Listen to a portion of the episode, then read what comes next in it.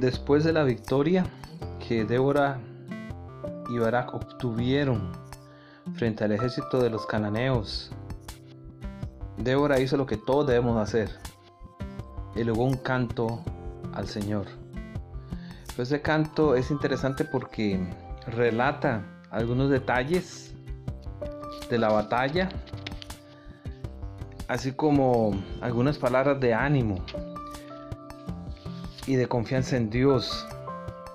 Y esto nos recuerda algo importante en la poesía hebrea.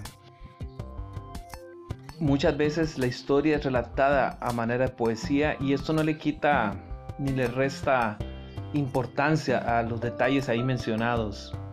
A veces tenemos la idea que cuando algo se dice en una poesía solo es metafórico, solo es una ilustración, pero no es el caso de la poesía aquí de jueces capítulo 5.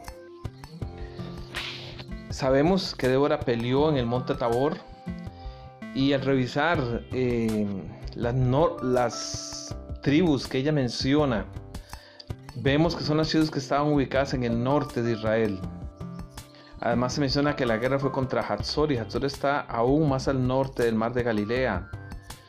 Por lo tanto, esto nos hace confirmar que al menos en este caso con Débora, ella vivió simultáneamente a los días de paz con Ahod. Esto es demostrado cuando trabajamos con la cronología del libro de jueces, cosa que no se puede hacer en, este podcast, pero eh, nos dice que mientras en el sur estaban en paz, vino el problema con Jabín, rey de Azor, y con los cananeos. La dupla de Débora y Barak fueron las que dieron libertad en ese momento. Y hay algunos detalles que dicen en este canto que son importantes eh, resaltar. Eh, e, ella dice en el versículo 9, mi corazón es para vosotros, jefes de Israel, para los que voluntariamente os ofrecisteis entre el pueblo. Y esa es una característica hermosa que recalca Débora y es que quienes sirvieron al Señor lo hicieron de voluntad, con un buen espíritu. Y eso es lo que uno quisiera encontrar siempre que se trabaja con la iglesia, cuando se hacen las cosas para el bien de una institución y es que se haga con ese espíritu. Más adelante dice versículo 12, despierta, despierta Débora, despierta, despierta, entona cántico, levántate Barak y lleva tus cautivos, hijo de Abinoán entonces marchó el resto de los nobles, el pueblo de Jehová marchó por él en contra de los poderosos. O sea que hubo un, equipo, un equipo unido, un trabajo de todos con tal de eh, salir a enfrentar al enemigo que los estaba oprimiendo. Y de ahí en adelante, hasta el versículo 18, se describe la actitud que deja muchas lecciones para nosotros hoy en día, en la iglesia, en nuestras instituciones, en el trabajo, en la comunidad e inclusive en el hogar.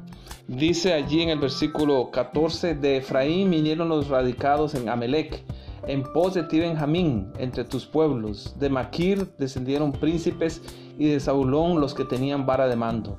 Nótese que de estas tribus vinieron a apoyar a Débora cuando ella hizo el llamado.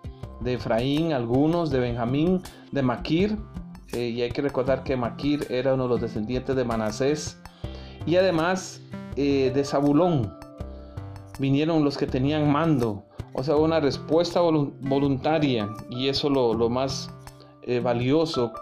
Pero se dice también de Isaacar, que eh, también fue a la batalla y se unieron con ellos. Pero más adelante dice el versículo 15, en la segunda parte, entre las familias de Rubén hubo grandes resoluciones del corazón. ¿Por qué te quedaste entre los rediles para oír los balidos de los rebaños? Entre las familias de Rubén hubo grandes propósitos del corazón. En otras palabras, tuvieron la buena intención, quisieron hacerlo, pero al final se quedaron entre los rediles para oír los balidos de los rebaños. ¿Y cuántas veces algunos dicen, vamos a ir, tenemos la intención, pero se quedan en el buen intento. Versículo 17, Galaad se quedó al otro lado del Jordán, o sea, no vino. Y Dan, ¿por qué se estuvo junto a las naves que vivían en la costa? ¿Por qué no, no llegó? No, Dan prefirió quedarse tranquilo, no comprometerse y seguir adelante. Y también se dice, se mantuvo a hacer a la ribera del mar y se quedó en sus puertos. Y qué triste es pensar que muchos cuando se necesitan no salen, no van. Se quedan allí estacionados, cómodos y no quieren comprometerse cuando hay que salir adelante. Y finalmente en versículo 18 el pueblo de Zabulón expuso su vida a la muerte y Neftalú en las alturas del campo.